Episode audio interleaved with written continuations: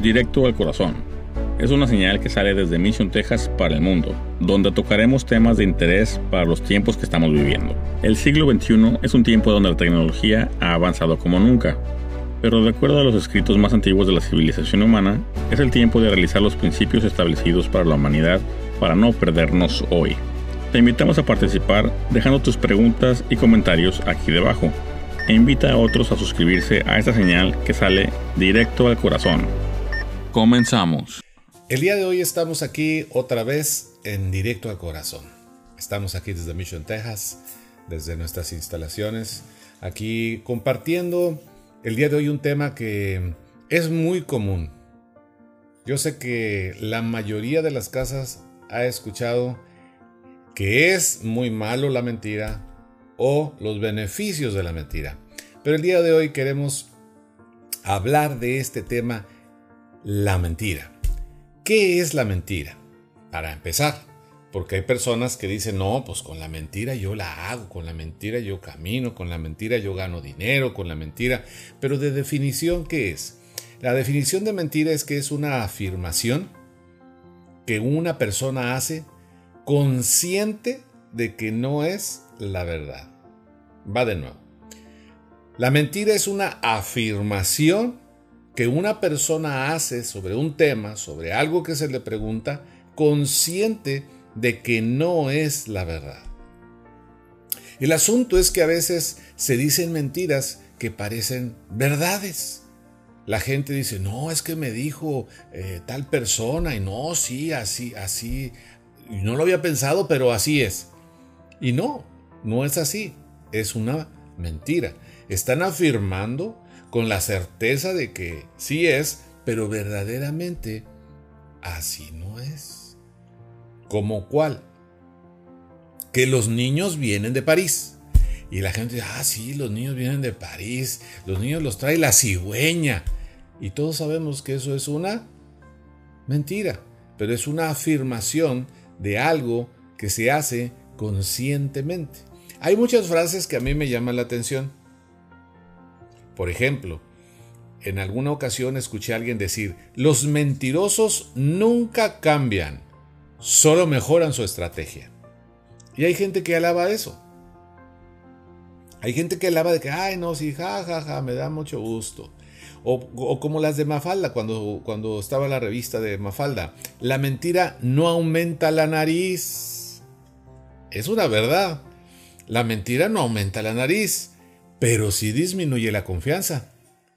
Hemos visto cuando las parejas llegan a ver que su cónyuge o que su pareja le echó una mentira y empiezan los problemas, empiezan las diferencias, empiezan las distancias. Es cuestión de cómo lo empieces a ver, aunque sí existe una verdad. Una verdad. Por ejemplo, muchas veces tenemos dos opciones, dijo una persona. Ofender con la sinceridad o mentir por educación. Pero hay personas que lo dicen de otra manera. El tiempo ayuda a descubrir todo, las mentiras más ocultas, las razones más ciertas y las personas más falsas. El asunto es de qué lado tú te pongas, de los que la mentira es común, es buena a veces, o de que al final de cuentas se va a saber la verdad. Hay otra, otro refrán o frase que dice que las más crueles mentiras son frecuentemente dichas en silencio. No sé tú qué opines de esa. O otro que dijo, con las mentiras se puede llegar muy lejos, pero lo que no se puede es volver. Ya no te cree la gente. Ya no te tiene confianza la gente. Entonces, el día de hoy queremos que directamente tú sepas qué es lo bueno y qué es lo malo de mentir. ¿Habrá algo bueno? ¿Habrá algo malo? Porque hay una cita que dice, el que quiere amar la vida y ver días buenos, refrene su lengua del mal y sus labios no hablen engaño. Apártese del mal y haga el bien, busque la paz y sígala. Qué buen consejo, ¿no?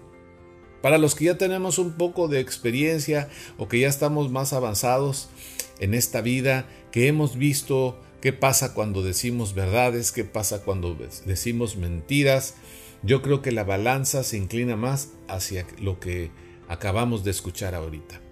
Pero hay un rey que escribió lo siguiente, Señor, ¿quién habitará en tu tabernáculo? ¿Quién morará en tu monte santo? Un rey, ese fue el rey David. Él entendió que había cosas que solamente Dios le podía responder y cuando hace esta pregunta, él concluye en lo siguiente. El que anda en inteligencia y hace justicia y habla verdad en su corazón, ese es el que va a vivir en el santo monte de Dios. El que no calumnia con su lengua, lengua, ni hace mal a su prójimo, ni admite reproche alguno contra su vecino. Hablar la verdad, ser amable, hacer el bien, no cabe duda que ese es el legado que van a tener los que hagamos esto. Hay otro, eh, esto es un proverbio, es, es un consejo que dice, el que encubre el odio es de labios mentirosos. A veces yo he dado consejos a personas y me dicen, no, no, yo no le voy a decir porque si no se va a enojar. Pues entonces le estás diciendo una mentira. Me estás diciendo que le vas a decir una mentira. No le vas a decir la verdad. Y luego dice, y el que propaga la calumnia es necio. Tenemos que pensar bien, y yo les quiero contar una anécdota que me pasó, que le he contado más de una ocasión, pero que es una de las enseñanzas que tuve más grandes desde que yo empecé a considerar lo que es, cuáles son las pautas, cuál es la filosofía, te lo voy a decir de varias maneras, o en la manera más sencilla, cuáles son los principios que tienes que establecer en tu vida para que luego tus hijos también los vivan y nos vaya mejor. Cuando yo conocí que decía en la Biblia algo que le voy a decir más adelante, pero, pero a final de cuentas me di cuenta que la, que, la mentira no era buena en pocas palabras, yo decidí no voy a decir mentiras. Y un día estaba sentado comiendo en la mesa con mi esposa, con mi hijo, con mi hija, y me hablan del hospital para yo ir a trabajar en un turno en la noche. Yo ya había estado el turno de la noche anterior, había trabajado en la mañana en el hospital también, había trabajado en la tarde en el hospital haciendo cirugías, dando consultas y entonces ya quería yo comer con mi familia y descansar. Y entonces cuando me hablan, me dice mi esposa, te habla el subdirector de tal hospital. Yo ya sabía lo que quería. Yo ya sabía que quería que yo fuera a suplir a otro cirujano que seguramente había pedido vacaciones, había faltado o algo había pasado. Y como en ese entonces yo estaba empezando, pues yo estaba a disposición de cuando me hablara. Pero yo quería hacer cambios en mi vida y yo quería comer con mi familia. Y entonces estaban mis dos hijos, mi hija estaba de frente de mí, mi, hijo estaba a mi mano derecha y mi esposa estaba a mano izquierda y ella fue la que se levantó al teléfono, no como ahora que hay celulares y todos cuatro pueden contestar y estar hablando, se levanta mi esposa y cuando me dijo así de lejos que era el subdirector, le dije yo, dile que no estoy. Así con toda la seña y con toda la boca, pero despacio para que no oyeran en el teléfono. A continuación lo que vi fue la cara de mi hija que estaba pequeñita y entonces vi que me estaba viendo así como estoy viéndote a ti ahorita en la pantalla y le empezó a hacer así.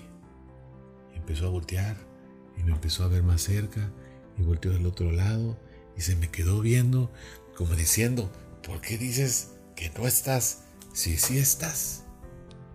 Y cuando yo vi el rostro de mi hija pequeña dije, se está dando cuenta lo que yo estoy haciendo. Estoy mintiendo. Y entonces rápidamente le dije a mi esposa, no, no, no, espérame, voy a contestar. Me paré y de donde yo estaba a donde agarré el teléfono, yo ya sabía lo que me iban a pedir, que fuera a trabajar ocho horas más al hospital. Estaba yo cansado, quería terminar de comer con mis hijos y mi esposa, y entonces tomé la decisión. Contesté el teléfono y le pregunté al que estaba del otro lado de la línea qué se le ofrecía. Me dijo, doctor, qué bueno que lo encuentro. Fíjese que me faltó un cirujano y le hablo porque quiero ver si usted puede venir. Y entonces, pues yo le dije, lo que yo sabía que era una verdad, pero me iba a costar. Le dije, fíjese doctor que por esta ocasión no voy a poder ir.